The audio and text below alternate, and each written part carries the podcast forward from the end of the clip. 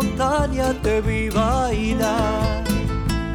Me sedujo todo tu espíritu temblando. En tu boca se pierde la noche y la luna se pone a reír. Porque sabe que está colocada en el mismo lugar donde nadie se puede aburrir. La conversación. Hoy conduce Gabriela Pintos. Terremotos y remolinos se están besando.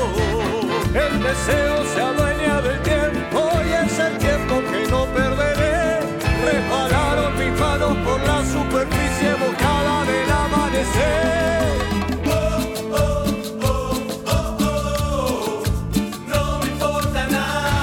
Este.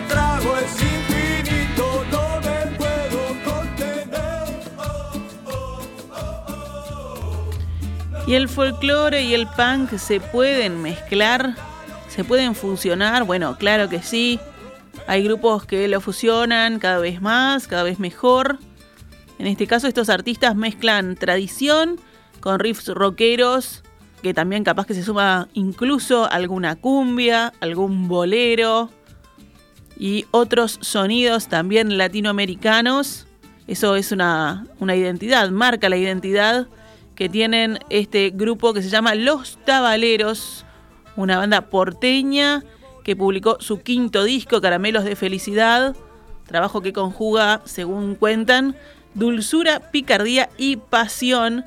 Estarán el próximo sábado 21 de octubre a las 20 horas. Llegan por primera vez a Uruguay, presentando su nuevo disco del 2023 en Live Era,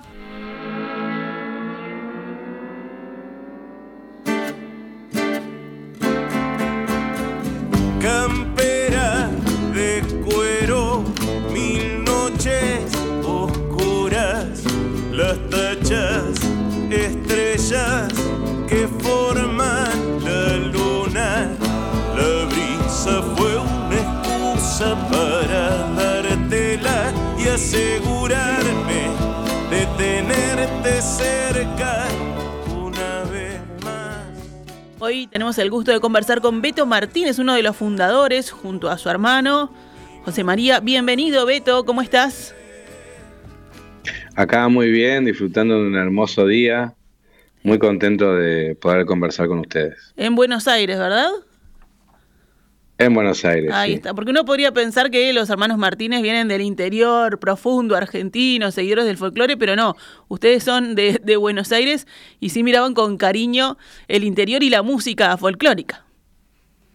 Bueno, en realidad somos hijos de provincianos. Bien. Toda mi familia es del norte, de, de Tucumán. Y, y bueno, de ahí tenemos un sesgo de provincianía porque todas las vacaciones, todos los ratos libres, volvíamos al nido y eso nos hizo ser como un híbrido entre ratas de ciudad y, y- y- y gente de provincia. ¿Y cuándo empezaron a hacer música? Mira, la música siempre fue un acto de sobremesa en, en- en mi casa, de, de alimentar el ocio sin tecnología. Y creo que cuando estábamos terminando la secundaria, que nos estábamos llevando muchas materias, que no podíamos volver a- a- al- al norte que tanto nos gustaba ir, eh, empezamos a sentir esa nostalgia Mira, que empatizaba tanto con el folclore y, y encontramos ahí como un juego para, para agudizar la mente y la creatividad y nos, nos empezamos a hacer carne de un léxico que no tenía que ver con el folclore tradicional, pero sí después de mucho estudiarlo. ahí está, era como una nostalgia, una saudachi de que, que alimentaban a través de la música, encontraron esa, esa expresión para, para viajar al norte sin tener que viajar.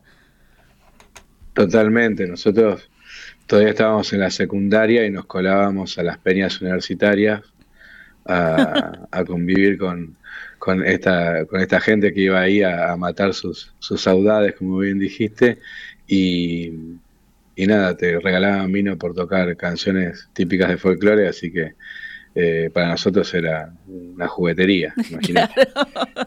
Claro, y, y escuchaban eh, folclore y qué más en esa, en- a esa edad, en la, en la secundaria. Y Los Ramones siempre fue como Mirá. una banda guía. De hecho, yo soy tan viejo que los pude ir a ver dos veces. Eh, a mi hermano no lo dejaron por menor y lo fui a ver a obras y cuando se despidieron y fue una locura, creo que eso también fue un impacto muy fuerte.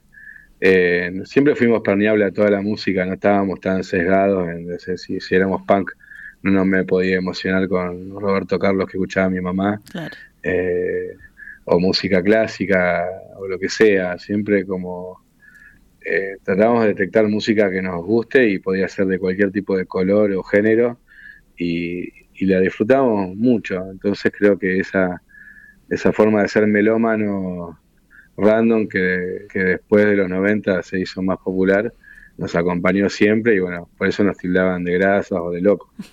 Claro, eso, eso es un, adelanto o una cabeza abierta en un tiempo que estaban muy marcadas las tribus. Si escuchabas punk no podías escuchar eh, cumbia, de hecho hasta los rockeros y, los panqueros tampoco se llevaban. Era como, había marcados ahí como los límites y ustedes no hacían caso de eso.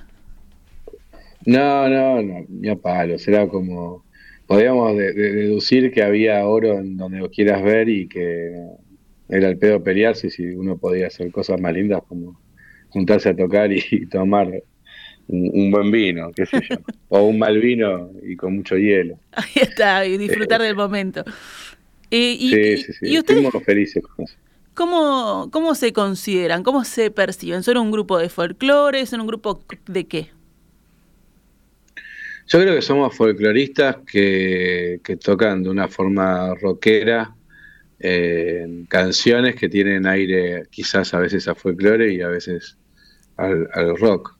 Entonces estamos en un híbrido donde si me decís que soy rockero me ofendo, digo soy folclorista. y si me decís que soy folclorista, digo, mirá que yo toco con las patillas del abuelo o capanga.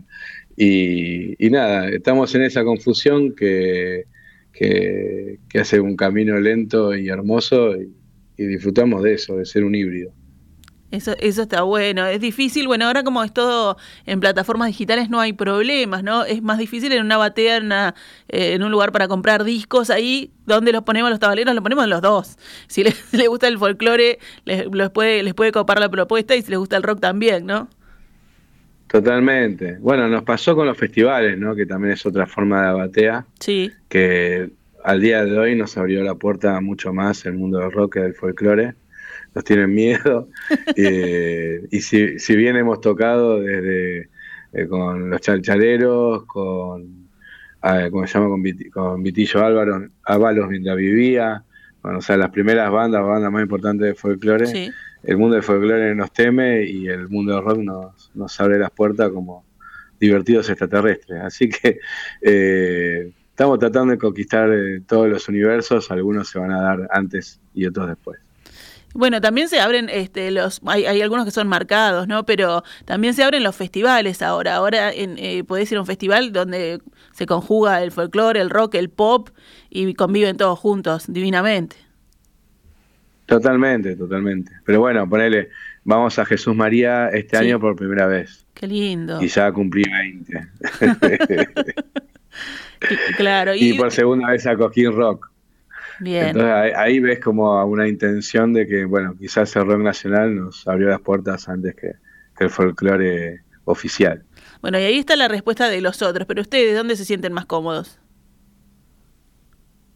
En todas las canchas, porque somos, somos eso, somos un poco de rock, porque nos criamos con, esas influencias y un, poco de folclore, porque somos de acá, somos rioplatenses y me crié escuchando la, música de acá y no tengo ninguna vergüenza sobre eso. Beto, es como ser folclorista es lo mismo que ser rockero, no, no le veo diferencia. Ahí está. y yo me imagino esos hermanos Martínez, jóvenes que, que, se metían ahí en las, en las peñas. Después, cuando fueron a armar la banda, ¿cómo le plantearon a los otros músicos? Bueno, nosotros venimos con esto porque tienen que ir todos por el mismo viaje, ¿no?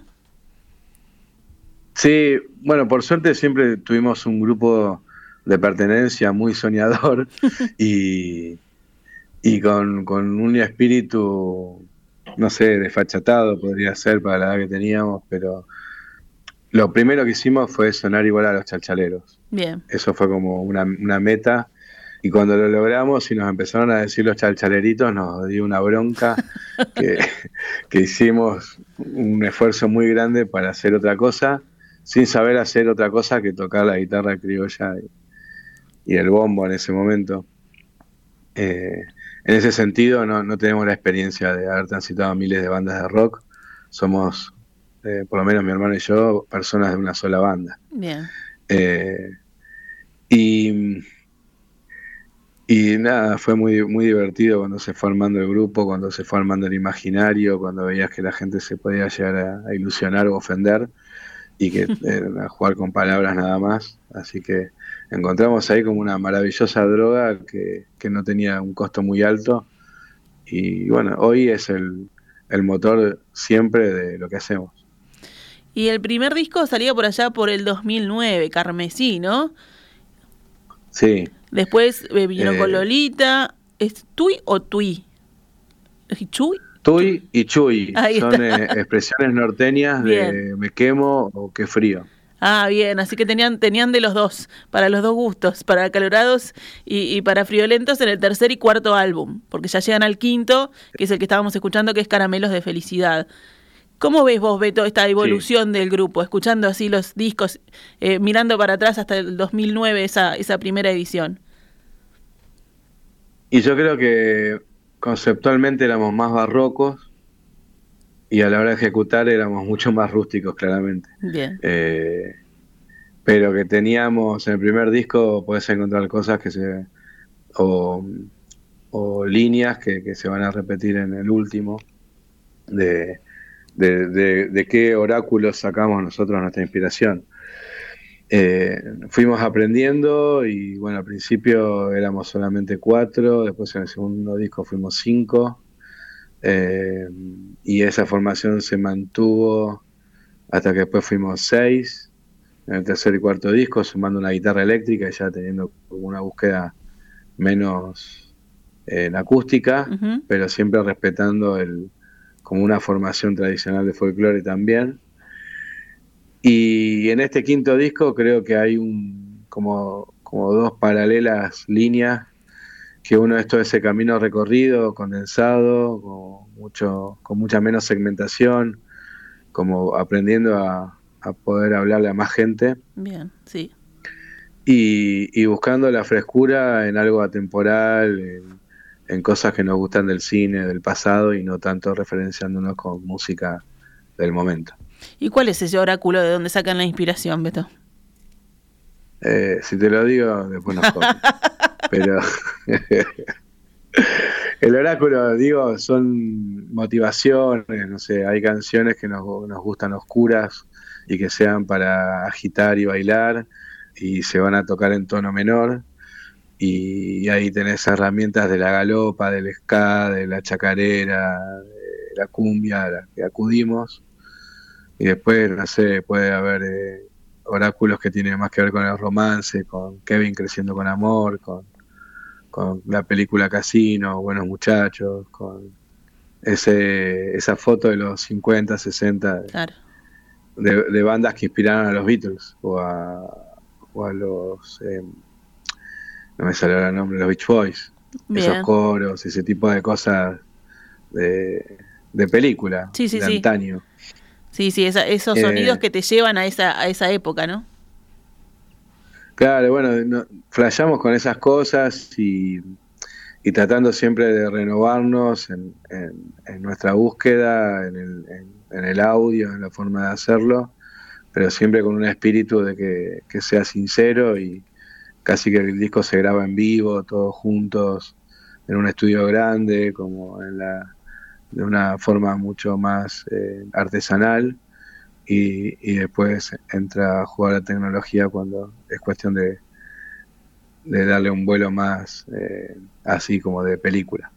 Ahí está. Y en este quinto disco eh, si bien está integrado en su mayoría por, por canciones de, de, ustedes, también incluyeron eh, algunas versiones y tienen invitados, ¿no? Sí, tenemos la, la, gran fortuna de que en el disco contamos con la Sole, con dos minutos y con la voz de Sandro. Trajeron a Sandro, más allá. Trajimos a Sandro, sí, sí, sí. Eso fue algo muy loco porque nos invitaron a participar de un homenaje. Nosotros lo hicimos con mucho cariño porque somos realmente fanáticos de Roberto. Y, nos gustó tanto una de las versiones que quedó en el repertorio del vivo y, pidiendo por favor ser grabada casi. Entonces, desde esa emoción fuimos detrás de la familia y la gente que cura la obra de Roberto y, y tuvimos la grata sorpresa que nos dijeron que sí. Así que bueno, contamos con su voz y lo hicimos participar como si fuera uno más. Y es algo que, es un regalo muy lindo que le, tocó a este disco.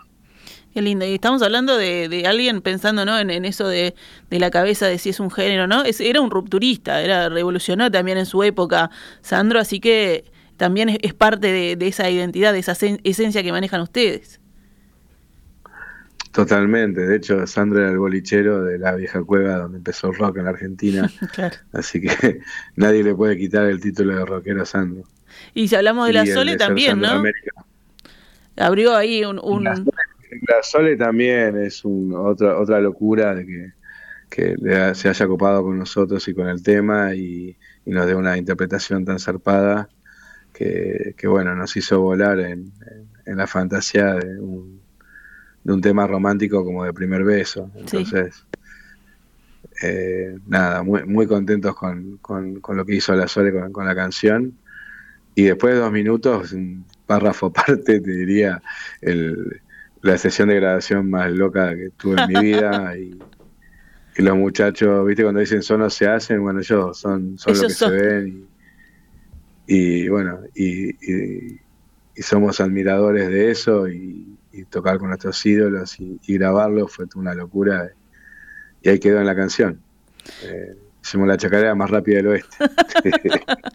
y bueno, entonces, eh, gran satisfacción con el, con el trabajo por, por lo, bueno, por el producto que quedó, pero también por esa, por esa vivencia, esas grabaciones, este, todo lo que generó, ¿no? Como, a ustedes como, como personas, como grupo, como músicos. Sí, creo que fue un gran año, eh, que empezó el año pasado, pero que todo este proceso, que, que fue casi como un año y medio de trabajo, eh, fue de puro crecimiento, donde nos iban pasando cosas buenas, donde eh, también habían cosas que se iban cayendo o durmiendo y lo que venía era mejor. Entonces nos entregamos al destino y le, pusimos cariño a hacer canciones para, para disfrutarlas y para que realmente estén dentro de nuestro nuevo repertorio. Eh, pensándolo así se compuso y, y, estamos muy contentos porque la gente la canta la mayoría de las canciones Así que es un saldo repositivo de, de toda la construcción del año. Beto, y bueno, después de que se cierra esa, toda esa linda etapa de producción, de grabación, que, es muy este, satisfactoria, disfrutable, como contabas, en, en, lo que han vivido, pero también puede llegar a ser estresante. Después viene la onda de, defenderlo en, en vivo, en, en, toques, en festivales. ¿Cómo viven eso? ¿Les gusta, qué les gusta más de toda, de toda esa trayectoria? Mira, te digo que para grabar y para la postproducción somos muy poquitos los, los que quedamos. La banda es una banda con mucho temperamento y que necesita tocar. Cuando tocamos, eh, para nosotros es una sensación de estar con una moto sin freno yendo en bajadita. Es toda adrenalina, perdemos unos kilos y por más que toquemos tres notas, lo hacemos con una vivencia extrema. Entonces, eh, no hay droga más linda que, tocar y, confrontar y, disfrutar de, la gente, es lo que más nos nutre y después cuando nos toca grabarlo lo hacemos lo mejor que podemos y es un momento donde ya sabemos que vamos a sufrir, así que le metemos mucha, mucho amor. Se concentran ahí un poco y después estallan en el vivo. Y, y me, pensaba ahora, ¿no? Con esto de, marcar una identidad, de hacer, bueno, nos ofendemos y nos dicen esto o lo otro, también tuvieron que buscar su público, ¿o no? Lo tuvimos que hacer porque no había escena eh, de, lo que nosotros queríamos. Y las peñas fueron nuestra cuna, pero no, la peña no deja de ser un acto gastronómico. Eh, donde es difícil que te escuchen, donde hay peñas que solo para bailar la música, otra, viste, depende de la hora que toques, te escuchan o te revolean cosas. Eh, y era difícil que la, que la escena vernácula del rock nos dé bola.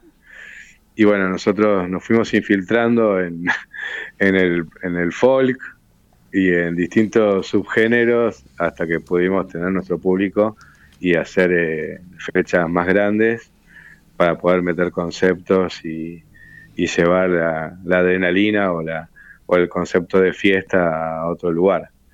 Pero todo ese camino de recorrido lo hicimos con mucha locura, con, con mucha ganas de hacer algo distinto y, pasamos por 10.000 lugares.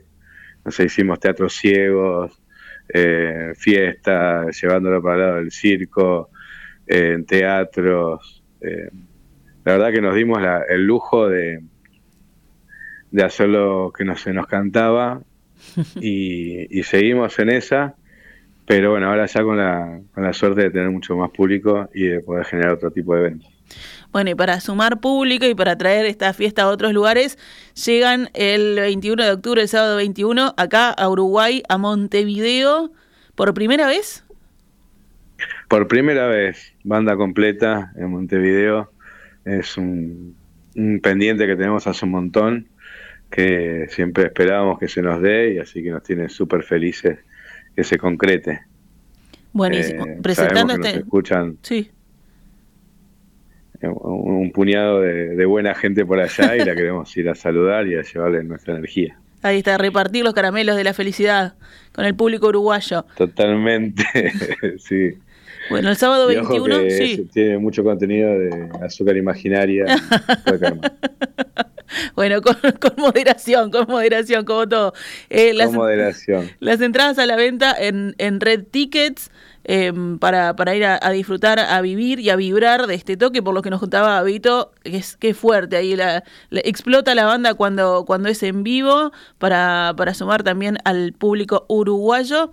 ¿Y cuál es tu caramelo de la felicidad? ¿Qué es lo que a Vito le da felicidad? Eh, a mí siempre lo que está por venir, el, el disfrutar de, de, que siempre hay algo más por hacer y, y que y un poco del presente también, ¿no? Pero, pero esa sensación de que de que siempre uno puede estar haciendo la mejor canción eh, dentro de un rato y, Bien. o dar lo mejor dentro de un rato. Y bueno, esa es mi droga. Beto Martínez, fundador, eh, guitarrista y cantante de Los Tabaleros, que va a estar el próximo 21 de octubre con toda la banda acá en Live Era en Montevideo. Un gusto y bueno, esperamos que también sea una fiesta por acá, la venida del grupo a Uruguay. Bueno, puro placer, los espero, mayor gusto. Y bueno, lo que tenemos de sorpresa para la tocada, que viene eh, Fabio Alberti de visita a Opa. abrirnos el show con su dúo y bueno, ya, ya va a arrancar endemoniada la noche, así que veremos qué pasa. Buenísimo, nos veremos por ahí entonces, Beto. Un abrazo. Abrazo gigante, los esperamos y muchas gracias.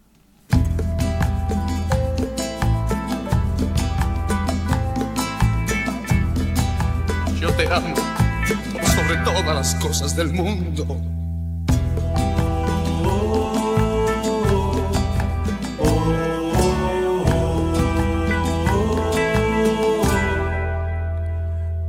Palpitar que tiene tu mirar, yo puedo presentir que tú debes sufrir, igual que sufro yo, por esta situación que nubla la razón sin permitir pensar. En que ha de concluir el drama singular que existe entre los dos tratando simular tan solo una amistad, mientras en realidad se agita la pasión que muerde el corazón y que obliga a callar. Yo te amo, yo te amo.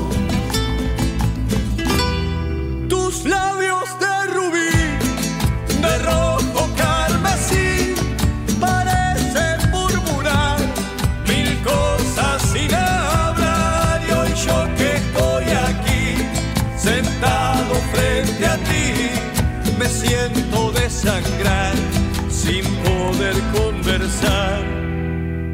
tratando de decir, tal vez sea mejor, me marche yo de aquí para no vernos más, total que más me da, ya sé que sufriré,